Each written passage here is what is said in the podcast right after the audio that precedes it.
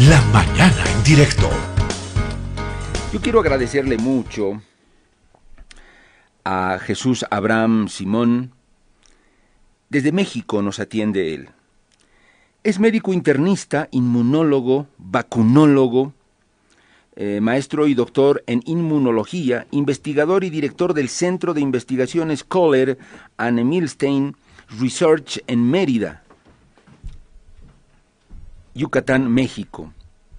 Trabajó también en el desarrollo eh, de vacunas anti-COVID-19. Le damos la, bienvenida.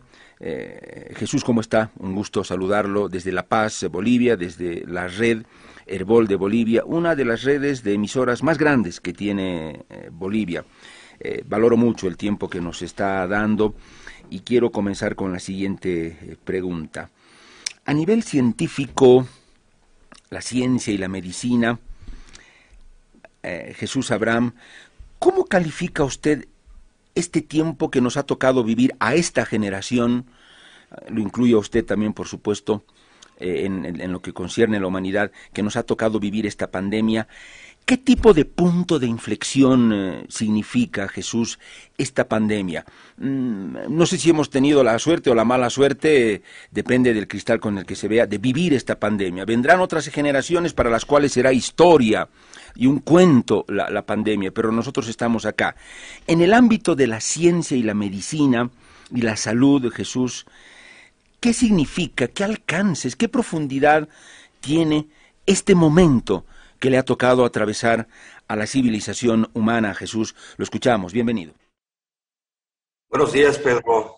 Muchas gracias por la invitación. Muchas gracias a tu auditorio. Eh, sin duda hemos pasado dos años eh, terribles. Han sido muy difíciles. Hemos perdido mucha gente, mucha enfermedad, mucha muerte. Pero Vamos a tratar de ver aspectos positivos de esta pandemia y qué es lo que nos ha enseñado.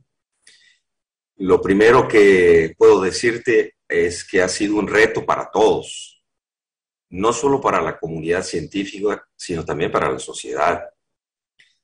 Y ha puesto a prueba lo que somos, lo que somos como sociedad, lo que somos como países, lo que somos como una comunidad mundial. Muchas de esas cosas han quedado desnudas.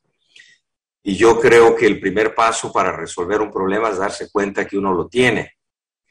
Y lo que ha quedado de manifiesto en estos dos años, y voy a hablar específicamente de América Latina, que somos un grupo de países muy heterogéneos, eh, son las carencias que tenemos.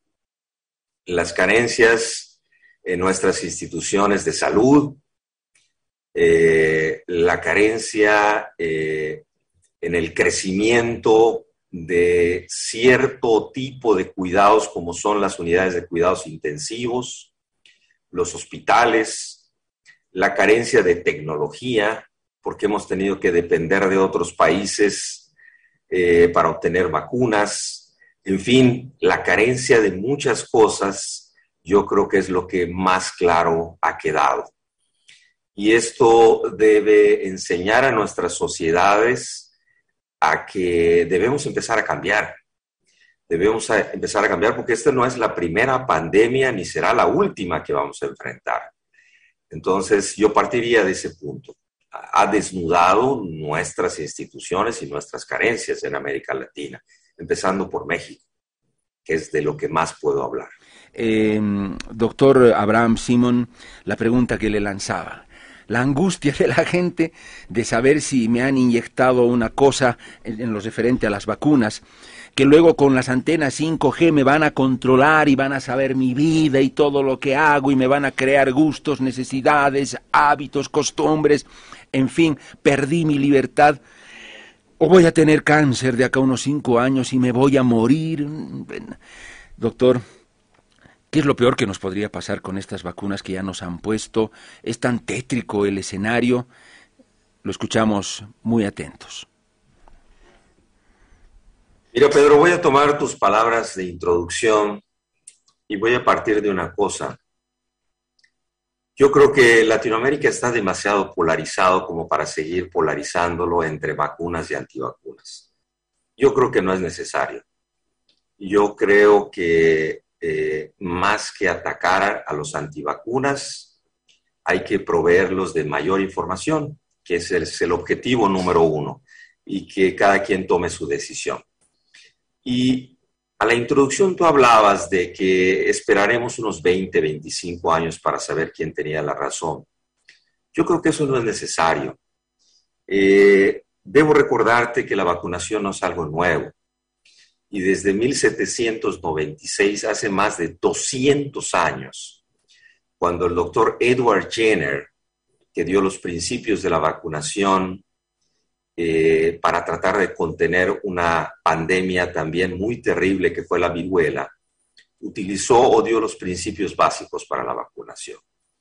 Y desde entonces hemos podido erradicar enfermedades como viruela, como poliomielitis, hemos podido contener enfermedades como sarampión, varicela, rabia, hepatitis y un sinfín de enfermedades. Entonces, no hay que esperar 20 o 25 años. La vacunación tiene más de 200 años y ha demostrado su eficacia para poder evitar el dolor y la muerte de eh, las personas. Así que eh, yo en principio puedo decirte, llevo muchos años trabajando en vacunación y eh, creo que los temores que tiene la gente más que por ser buenas o malas, son precisamente por falta de información. Entonces, en este sentido, debo decirte que yo he tenido la fortuna de trabajar en el desarrollo de varias vacunas, especialmente ahora vacunas anti-COVID, y he podido seguir de cerca a todos los pacientes que reciben diferentes tipos de vacunas y la verdad es que eh, lo peor que podemos esperar de la vacuna anti-COVID es que nos proteja, que nos evite o nos disminuya el riesgo de hospitalización y muerte. Eso es lo peor que podemos esperar de la vacuna. No quiero hablarte de las cosas buenas que puede dar. Y para ejemplo de esto, voy a tomar un, un país que inevitablemente referencia para nosotros, que es Estados Unidos. Y en Estados Unidos existe una gran paradoja porque es uno de los países en donde más movimientos antivacunas hay. Latinoamérica es un país de vacunas y habitualmente la gente las acepta muy bien, pero hay otros países mucho más radicales. En Estados Unidos debo decirte que se están viviendo dos pandemias, una pandemia de los no vacunados y una pandemia de los vacunados. Y quien está llegando a hospital y quien está falleciendo son todos aquellos que no han recibido una vacuna. El porcentaje de pacientes vacunados con esquemas completos que está llegando a hospital o que está falleciendo es mucho, mucho menor. Entonces, me parece que eso retrata eh, el peor escenario que puede tener eh, la vacunación. El peor escenario es que nos va a proteger. Y la gente dice, no quiero ser parte de un experimento. No quiero ser, porque estas vacunas todavía tienen muy poco tiempo. Bueno, pues les, tengo una mala noticia. Ya son parte del experimento. Y ya son parte del experimento porque representan el grupo control, el grupo placebo, el grupo que no recibe la vacuna. Y por ellos podemos confirmar la eficacia de las vacunas por toda esta gente que no ha querido vacunarse, podemos tener elementos para contrastar y darnos cuenta que aquellos no vacunados son los que desafortunadamente están falleciendo y llegando a hospitales. Eh, esto no lo digo con, con felicidad, lo digo con mucha tristeza, pero eh, desafortunadamente esta gente que no quiere ser parte del experimento lo está haciendo lo está haciendo al ser el grupo control, al grupo de referencia. Y en relación a todos estos mitos que han surgido alrededor de la vacuna, me parece que son absurdos. Son absurdos y no, no, no voy a hacer ningún comentario al respecto. Esto de que nos van a inyectar un chip, que nos van a cambiar eh, nuestros hábitos, que nos van a conocer de nosotros, por Dios, les tengo otra mala noticia. Con el surgimiento del Internet, a través del Internet y este medio que estamos utilizando, las empresas eh, que manejan el Internet tienen acceso a nuestros datos. Ya saben a dónde vamos, qué comemos, qué preferencias tenemos. No es necesario vacunar a la población para tener esta información. Si yo quiero saber cuánta gente pasa por una avenida, cuánta gente va a un restaurante, cuáles son sus platillos favoritos, no tengo que poner una vacuna. Con el Internet eh, y, y, el seguimiento que tiene el Internet sobre nosotros como individuos es más que suficiente. Así que yo les diría, para concluir este comentario, no sean parte del experimento. Perfecto. Sí, doctor. Este aparato hay que reconocer que nos controla mucho y nos ha generado ya hasta adicciones. Hay mucha gente que está enferma con esto, doctor, porque no puede estar ni siquiera en el baño sin, sin el teléfono. Y eso también es una gran verdad. Doctor, eh, quiero apelar a su experiencia y preguntarle, mm, en Bolivia nos estamos debatiendo en este dilema y probablemente en algunos lugares de México también. Una cuarta ola que está llegando a un pico terrible pero a la vez estamos vacunando. Eh, ¿Eso es eh, dentro del manual clínico? ¿Está bien o, qué consecuencias, qué distorsiones nos podría generar el hecho de que estás en un pico, en un ascenso terrible de casos, estamos preocupados en Bolivia, pero a la vez vas vacunando y le pides a la gente que se vacune? ¿El mezclar esas dos cosas puede tener algún efecto negativo o está bien, pueden ir paralelamente, Jesús? Bueno, definitivamente el infectarse es una forma de vacunarse, pero es la más costosa.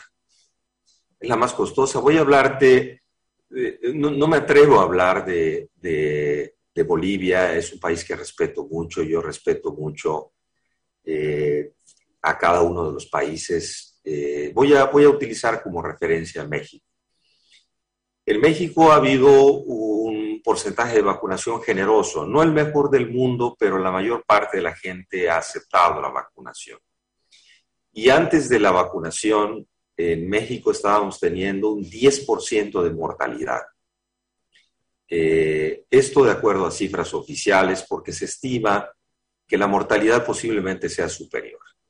Entonces, eh, no solamente eso, el, número de hospitalizaciones que ha habido en nuestro país durante las olas previas, y ahora voy a tocar la, ola Omicron, eh, ha sido brutal. O sea, hemos tenido hospitales llenos, hemos pasado malos momentos, eh, nos hemos quedado sin camas para atender pacientes, mucha gente ha sufrido y ha muerto. Entonces, la infección no es precisamente la mejor idea para lograr la inmunidad de la población porque es muy costosa en términos de vidas, en términos de sufrimiento humano. Y precisamente el rol de la vacunación es ese, es tratar de evitar sufrimiento, dolor y muerte. Y la mejor forma de obtener la inmunidad es a través de vacunas. Y las vacunas no tienen nada raro, es algo muy sencillo. Lo que hacen las vacunas es entrenar a nuestro sistema inmunológico a través de otorgarle una pequeña porción del virus, entrenarlo bien sin hacernos daño, para que cuando llegue el virus verdadero, nosotros estemos preparados y podamos atacarlo rápidamente.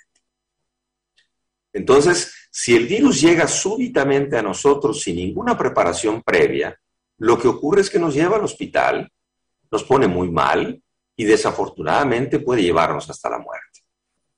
Entonces, eh, creo que eh, si nosotros miramos un poquitito las estadísticas, eh, he revisado algunas, algunas cosas de Bolivia, debo dar mi fuente, la Universidad John Hopkins, que saca sus cifras todos los días. Y a mí una cosa que me preocupa en Bolivia es que este ascenso del cual hablas, de la variante Omicron, está acompañado también con un incremento en la mortalidad. en la mayor parte de los países del mundo que tienen vacunación, y me refería a México, al inicio teníamos 10% de mortalidad, después de la vacunación, la mortalidad ha reducido dramáticamente. Y a pesar de que ahorita tenemos alrededor de 40 mil casos, 30 mil, 40 mil casos diarios, de acuerdo a las cifras oficiales, el número de muertes ha, ha disminuido significativamente. Entonces, es una señal de cómo la vacunación nos está protegiendo. Insisto, en México también tenemos una curva Omicron muy alta, pero la mortalidad va en descenso a pesar del número de casos. Y me preocupa algo, regreso al punto en Bolivia, es que revisando las curvas estoy viendo que eh, el número de casos que está en incremento también está en asociación con un incremento en la mortalidad. Y esto habla de que algo está pasando. No me atrevería a emitir un juicio de qué es lo que está pasando en Bolivia, pero es algo que hay que, hay que tomar en cuenta, que se tiene que revisar y hay que tratar de entender las autoridades sanitarias de Bolivia, entender qué está pasando. Y probablemente, probablemente, esta respuesta esté en este movimiento antivacunas tan fuerte que existe y que hay un grupo de la gente que no está queriendo vacunarse. Y por eso estamos viendo esta, esta, estas curvas diferentes a lo esperado. Es decir, hay un incremento en el número de casos, pero también hay un incremento en el número de muertes. Las referencias más cercanas que tengo es que están teniendo alrededor de 10.000 casos diarios, y el promedio de muertes va entre 40 y 50 personas por día. Para una población de 11 millones de habitantes, esto es dramático. Entonces, eh, hay que tratar de entender qué es lo que está pasando y posiblemente el problema esté en términos de vacunación. Eh, Jesús, usted descartaría, bueno, está bien, yo respeto, usted no, se, no, no quiere lanzar una hipótesis de qué está pasando en Bolivia, aunque se abre la posibilidad de que los no vacunados o las campañas antivacuna eh, puedan estar eh, provocando este efecto de, mortalidad. Pero de ninguna manera se asociaría a la cuestión de la vacuna como tal, porque hay personas, yo le, le transmito comentarios mm, del día a día, la calle y distintos lugares y alguna gente que dice, pero creo que también están muriendo los que se han vacunado y no nos están avisando. Ese es el gran problema, que, nos parece que se están muriendo los que recibieron vacuna, una o la segunda dosis, pero las autoridades no quieren eh, decir eso para que no nos alarmemos. Eh, Jesús, ¿le merece algún comentario estas ideas que se manejan por ahí? Claro que sí, claro que sí. Eh, indudablemente nada protege al 100% y aún gente vacunada puede morir. Lo que hay que ver es la probabilidad de muerte estando vacunado y no vacunado. Eh, todas las vacunas tienen algún riesgo y efectivamente esta, este temor de la gente a que han ocurrido algunos eventos adversos relacionados a vacuna, eh, digo, es normal que pueda existir ese temor. Y es cierto, ¿no? no se puede negar que las vacunas pudieran tener en un grupo muy pequeño algún un efecto adverso. Pero voy a hablarles de números. ¿Cuál es la probabilidad de tener una complicación por una vacuna? La probabilidad es de 0.00004%. ¿Cuál es la probabilidad de tener una complicación o seamos más radicales. ¿Cuál es la probabilidad de tener muerte asociado a COVID? 10%. Y entonces me parece que estos números por sí mismos hablan. Y no tengo que decir nada más al respecto. Y les insisto, la pandemia a nivel mundial, están habiendo dos pandemias que nos permiten entender eh, las diferencias y nos permiten tener esas, estas estadísticas. Eh, la mortalidad en vacunados es infinitamente menor a la mortalidad asociada, perdón, los vacunados tienen mucha menos mortalidad que aquellos que no han recibido una vacuna. eh, las razones que ellos tienen acerca de los chips, de que va a cambiar los genes, no tienen una razón biológica, no, no tienen sustento científico. Este, yo creo que eh, ha sido, la razón de esto ha sido la infodemia. Tú nos mostrabas tu teléfono celular y a través de ese aparatito hay gente que usa la bandera de expertos y muy fácilmente cualquiera puede dar su opinión y hablar de lo que no sabe o, hablar de teorías de conspiración. Y, debo decirte, socialmente esto es algo entendible. Es mucho más fácil creer en teorías de conspiración. Eh, la gente fácilmente puede caer en esos, en esos trucos. Eh, y no la juzgo, de verdad. Yo creo que esta infodemia debemos contrarrestarla con este tipo de foros que estás llevando a cabo. Dar información de primera mano y te resalto las cifras. El riesgo de tener una complicación por una vacuna, voy a repetir, espero no equivocarme en los ceros, es 0.00004%. El riesgo de tener una complicación por COVID es del 10%. Entonces, saquemos nuestras propias, nuestras propias conclusiones al respecto. Eh, Jesús, quiero consultarle si estamos ya en la tercera dosis acá en, Bolivia. Bueno, Israel ya va a la cuarta y en Europa también en algunos lugares ya van a entrar a, la cuarta dosis de refuerzo. Eh, la tercera dosis, la de refuerzo, em, tengo esta duda. La composición que debe tener esta vacuna de refuerzo es similar a la primera que me pusieron o necesariamente esta tercera dosis de refuerzo o la cuarta, la que venga, tendrían que estar reforzadas eh, también, como se dice, o es, la misma y no hay ningún problema?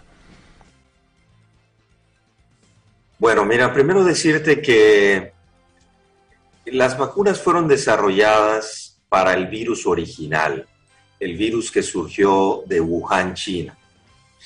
Entonces, con los cambios que ha tenido el virus, se ha necesitado de echar mano de otras opciones y entre ellas son los refuerzos para tratar de contener a estas nuevas variantes como es la variante Omicron. Entonces, eh, las evidencias más recientes muestran que al poner una tercera dosis, eh, la eficacia de la vacuna contra esta variante Omicron incrementa significativamente. Entonces, es muy importante que la gente no solamente se vacune, sino que reciba una tercera dosis. Las terceras dosis dependen mucho de los programas de, salud de cada país. Hay algunos que están recomendando, eh, es idéntica la vacuna, ¿eh? el refuerzo es idéntico a las previas. Lo único que cambia es el esquema. Hay algunos países que están decidiendo vacunar con vacunas diferentes. Es decir, yo pude haber recibido inicialmente una vacuna Pfizer en mis dos primeras dosis y luego recibir una AstraZeneca. O bueno, al revés, dos AstraZenecas y luego una Pfizer. Entonces, los esquemas de vacunación son muy diferentes en cada país.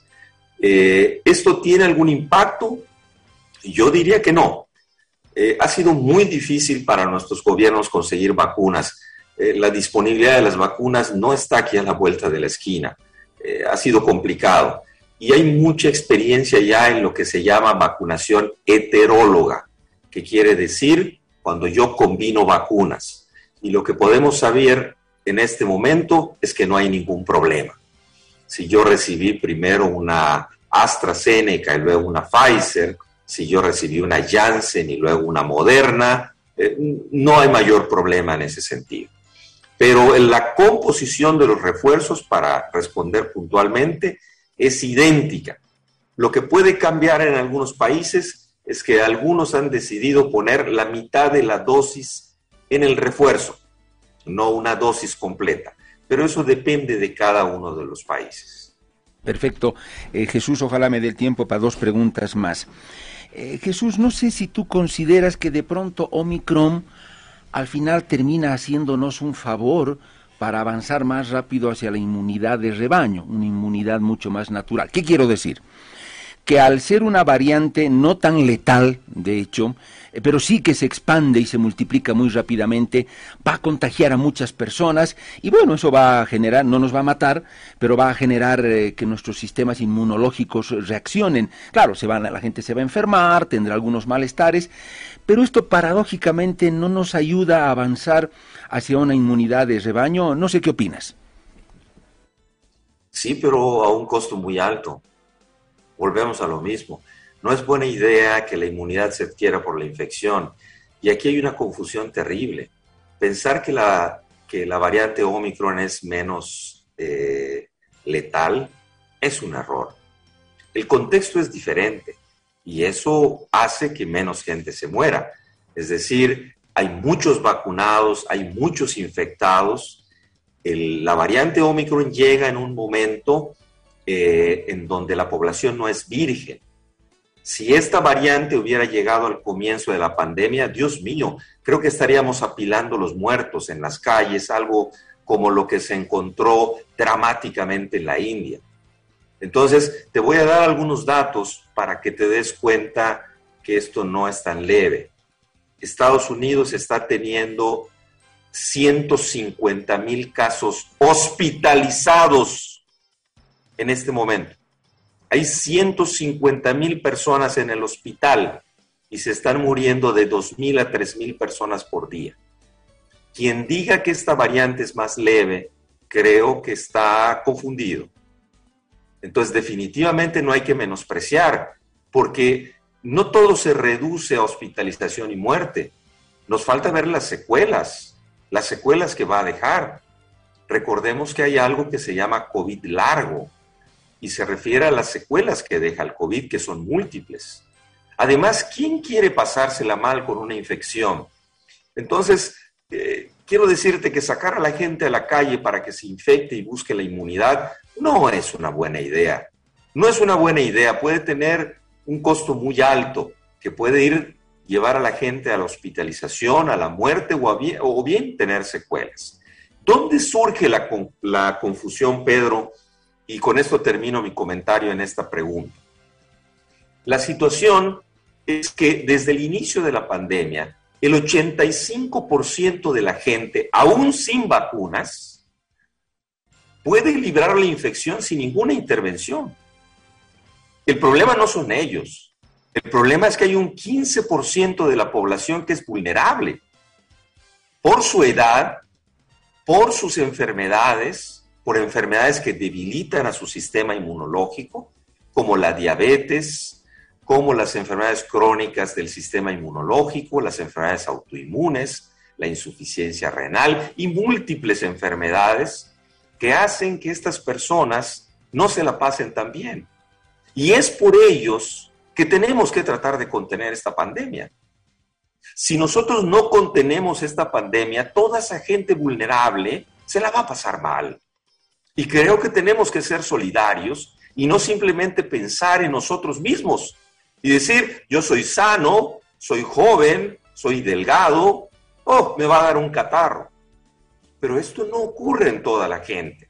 Y creo que para que la gente pueda entender, y lo que le, le es muy difícil entender, es que cuando uno tiene que acompañar en el hecho de muerte a tantos pacientes como ha sido mi caso, y me, permito referirme a mí, aunque no es muy propio, he visto morir a mucha gente a la cual no he podido ayudar, a pesar de todos los esfuerzos que he hecho.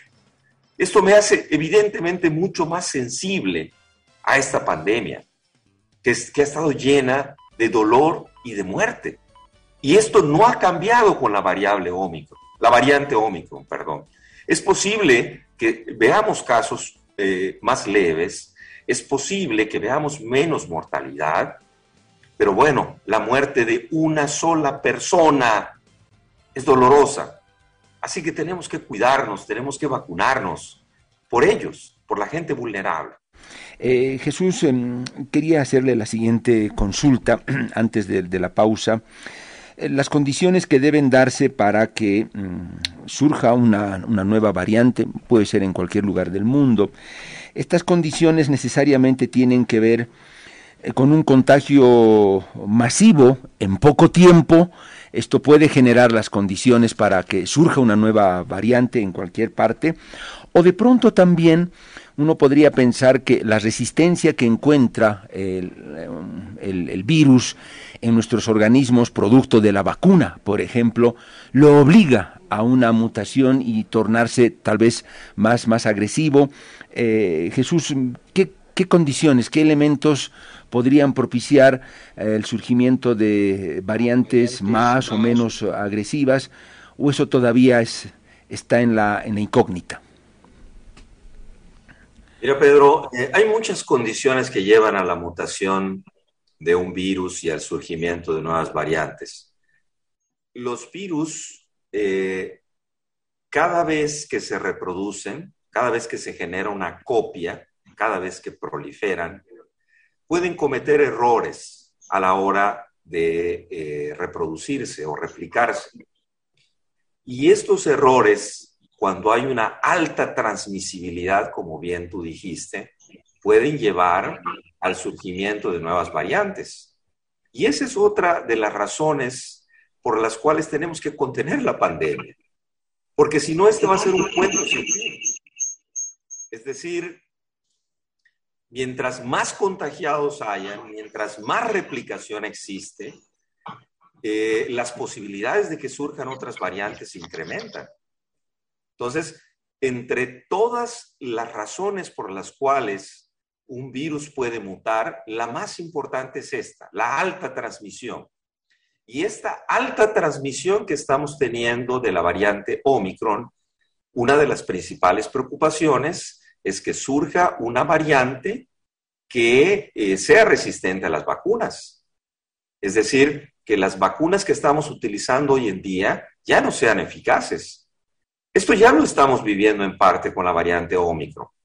La eficacia de las vacunas ha disminuido, siguen siendo útiles, pero hemos tenido que echar mano de terceros y cuartos refuerzos para poder contenerlos. Cuando con la variante original, con la variante nativa de Wuhan, eh, con una dosis ya tenías una protección generosa y con un esquema de dos vacunas tenías una protección del 95%. Entonces, cada vez nos está costando más trabajo y mientras más cambie el virus, va a llegar un momento en que las vacunas ya no van a ser útiles. Si hay un momento para vacunarse es este. Es este, porque tenemos que contener la pandemia para evitar la replicación. ¿Hay otras razones para las cuales el virus mute? Sí, son infinitas, pero te diría que la principal razón para que el, el virus cambie es la alta dispersión. Cada vez que se copia, es como cuando tú copias un archivo, este archivo puede tener errores y cada vez que lo copias y lo copias y lo copias, llega un momento en que cambia este archivo, eh, cambia este virus y al cambiar su estructura lo empieza a hacer resistente a las vacunas. Qué interesante, Jesús, lo que acabas de decir y sin duda alguna para ustedes los, los, científicos, los médicos, debe ser un escenario apasionante de estudio, de debate, de análisis y mucho más aún también eh, para nosotros los periodistas y ojo, yo diría una saludable alerta para la población. Eh, Jesús, tú dices que en la medida que las sociedades no puedan controlar la expansión del virus, se multipliquen los contagios, esto implica conducta relajada, irresponsable, peligrosa de la población, eh, el virus se va a replicar y se va a replicar y nos va a dar variante aquí, variante allá, y eso podría llevarnos a un punto en el que surja una variante resistente a la vacuna. Y ese sería el peor eh, escenario, eh, Jesús. Eso no está descartada, esa es una, es una posibilidad abierta. Ya, ya está ocurriendo. Voy a ponerte un ejemplo. Eh, nosotros hemos tenido la posibilidad de desarrollar muchas opciones de tratamiento para el COVID aquí en el centro Cólera en Milste. Y uno de ellos es algo que se conoce como anticuerpos monoclonales. con la variante original, Dios mío, era tan bonito ver cómo mejoraban los pacientes, porque ese, ese es el mayor premio que tenemos los investigadores y los médicos. ver cómo el esfuerzo que hemos hecho durante dos años de trabajar de lunes a viernes 24/7, Navidades, Año Nuevos, dejar a nuestra familia, cuando tú ves a un paciente mejorar, e, e, e, es una satisfacción brutal. Bueno, una de estas o más de una de estas de estos modalidades de tratamiento hoy en día ya no son útiles con esta nueva variante. O sea, no es algo que pueda ocurrir, es algo que ya está ocurriendo. Entonces, todo el esfuerzo de dos años de trabajo, no, no voy a decir que se fue a la basura porque no partimos de cero, pero hay que comenzar de nuevo. Y en este momento ya estamos trabajando en opciones específicas para Omicron. Pero eso nos va a llevar tiempo. Y en este proceso de investigación puede surgir otra variante. Y entonces a volver a empezar, de, no de cero, insisto, pero a volver a empezar todo este proceso. Y por eso te, digo que el riesgo es que esto se convierta en un proceso sin fin. Evidentemente, eh, es muy importante entender que el virus no nos quiere matar. El virus, su objetivo no es matarnos, porque un virus sin nosotros no vive. No es que el virus piense, cuidado, pero en la naturaleza del virus lo que quiere es finalmente convertirse en un catarro. Es decir, infectarnos sin matarnos, sobrevivir, que el, huésped que somos nosotros se mantenga vivo para que pues, pueda seguirse contagiando. Y para eso va a utilizar todos sus elementos biológicos, entre ellos las mutaciones, entre ellos este surgimiento de nuevas variantes. Pero no es algo que puede pasar, es algo que ya está ocurriendo. Medicamentos altamente eficaces ya no lo son con esta nueva variante Omicron y es una preocupación que nos tiene, eh, nos ha quitado el sueño, porque no hemos podido descansar. Cuando vino el descenso de la curva delta, dijimos, oh, finalmente, de hecho tuvimos unos días, ¿eh? un par de semanas en el cual tuvimos pocos casos, dijimos, esto ya se acabó, finalmente vamos a regresar a nuestra vida, recuperar a nuestras familias, y wow, surge la variante Omicron y nos ha cambiado todo el panorama. Y esto a nivel mundial, porque uno de los mayores problemas que tiene es que esta variante es sumamente contagiosa. Es brutal la cantidad de gente que puede contagiar en poco tiempo.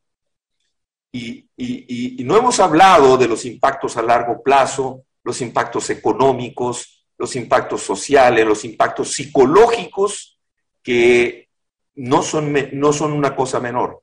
Nos hemos enfocado a hablar de las cuestiones médicas y biológicas, pero esta pandemia tiene otros matices, tiene otros recovecos que hay que explorar también. No es simplemente enfermedad, hay muchas otras cosas que, valdría la pena comentar. Eh, Jesús, em, muy ilustrativo lo que dices y nos pone en una sana alerta, yo creo que a todas las sociedades, boliviana, mexicana, eh, que si esto, si, si no paramos esto, y la única forma de parar Jesús esto o controlar, claro, yo ya sé que en los gobiernos, yo también eh, hago un poco de abogado del diablo, ¿no? Para las autoridades. Bueno, no es que nos van a poner a un policía en cada casa, ¿no? O que cada ciudadano va a salir del brazo con su policía para que, señor, barbijo, señor, eh, el, alcohol, señor, el distanciamiento. Eso no da. Esto ya ha pasado a manos de la gente, de la población. Jesús, si la gente no toma conciencia de una disciplina integral de la sociedad, esto no tiene un, buen horizonte, porque volver a las, eh, a las em, eh, a la rigidez de las restricciones, eh, a, que todos nos, eh, nos encapsulemos en casa, las cuarentenas rígidas, creo que eso tampoco ya da, ¿no? Mira, creo que hemos cometido también un error y tú bien lo ilustras. Este problema, revisando algunos videos de las entrevistas iniciales, desde un comienzo lo mencionaba, este no es un problema que vayan a resolver los, los gobiernos. Los gobiernos dan una línea en términos de salud pública. Pero este es un problema que solo como sociedad vamos a poder resolver.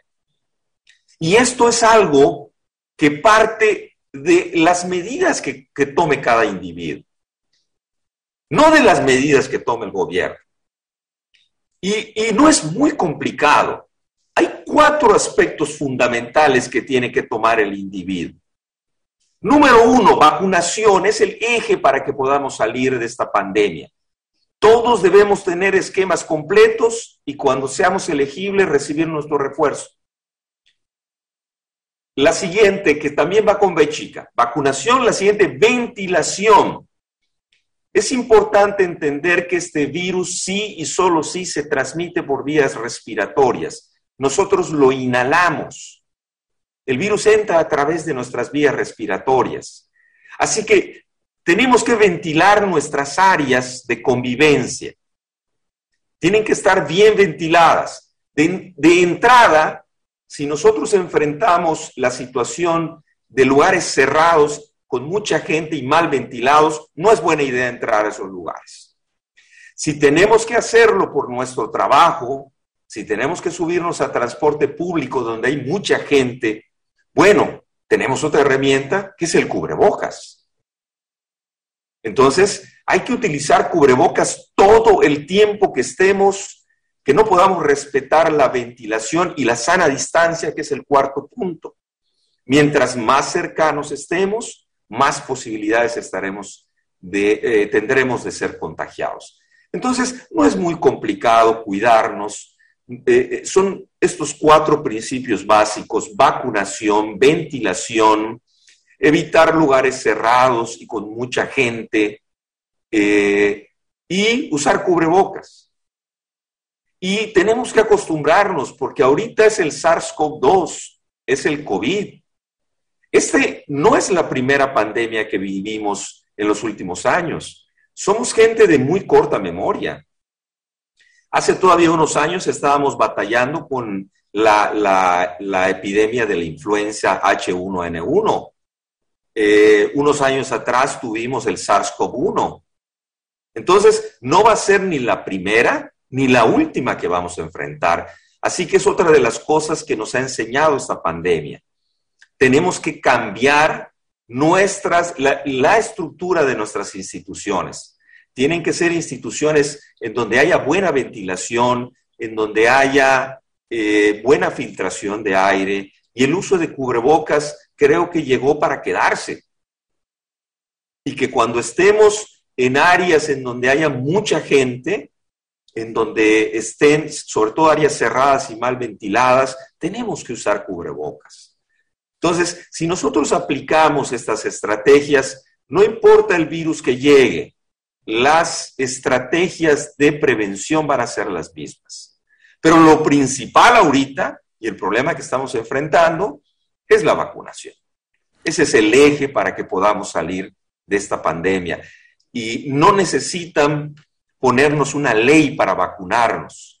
Tenemos nuevamente que entender que cada uno de los individuos debe ser responsable y contribuir con esto. Y si no por ellos, por la gente vulnerable.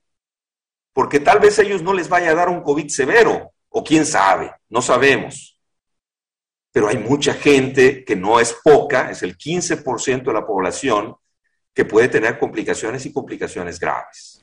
Eh, Jesús, eh, dos últimas consultas, nos quedan mm, tres minutitos. Eh, Jesús, si este panorama no cambia y la gente mantiene los niveles de indisciplina que ha mostrado, lo que queda a concluir es que el camino hacia la inmunidad de rebaño va a ser muy, porque seguramente en algún momento llegaremos, pero ese camino va a ser muy doloroso y seguramente con muchos cadáveres apilados, eh, Jesús. Definitivamente, definitivamente. Yo creo que el camino no es encontrar la inmunidad de rebaño infectándose. Eso tiene un alto costo en términos de dolor, en términos de vidas humanas. Y la vida humana no tiene un precio. No pongámosle un precio a nuestra cabeza, no salgamos a buscar la infección, no es una buena idea.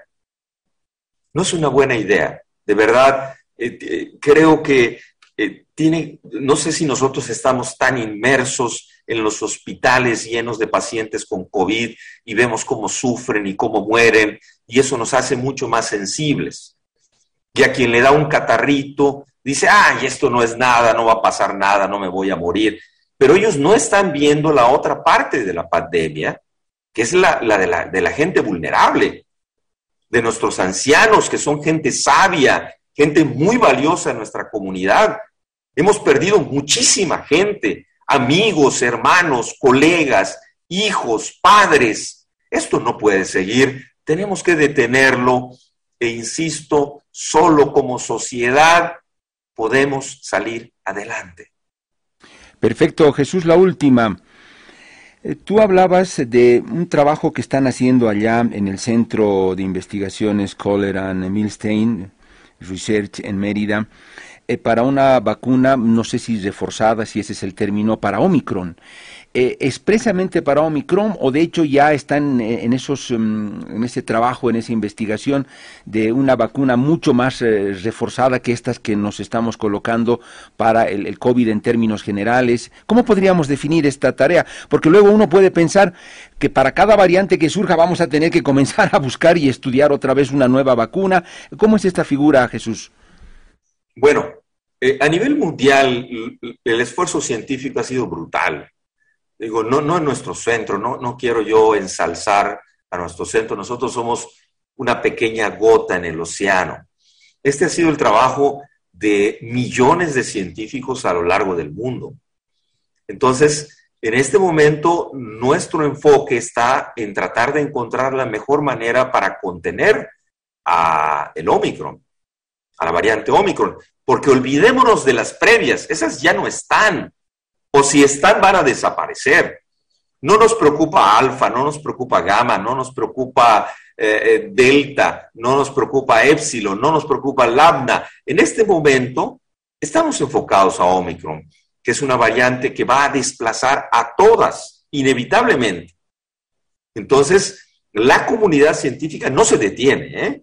seguimos trabajando día con día para encontrar una opción eficaz para matar este virus. Y como buenas noticias, eh, no como algo que vaya a venir a resolver la pandemia, debo decirles que al menos ya hay dos antivirales, uno de ellos conocido como molnupiravir y el otro conocido como Paxlovid, que en nuestro centro colaboramos con el desarrollo de estos antivirales, que ya fueron aprobados por la FDA ya se están utilizando en algunos países y que tienen una eficacia muy buena para matar al virus. Pero es una parte de un todo. Esto no lo vamos a resolver con una sola medida. Vacunación, medidas de prevención, tratamientos, es un conjunto de elementos que nos van a llevar a salir. Entonces, en este momento hay una luz muy buena con el surgimiento de los antivirales. Eh, yo espero que pronto los podamos tener en Latinoamérica porque las empresas que generaron eh, estas, que tienen la patente de estos antivirales, al menos en sus publicaciones iniciales, han dicho que eh, estas, estos medicamentos no van a tener patente.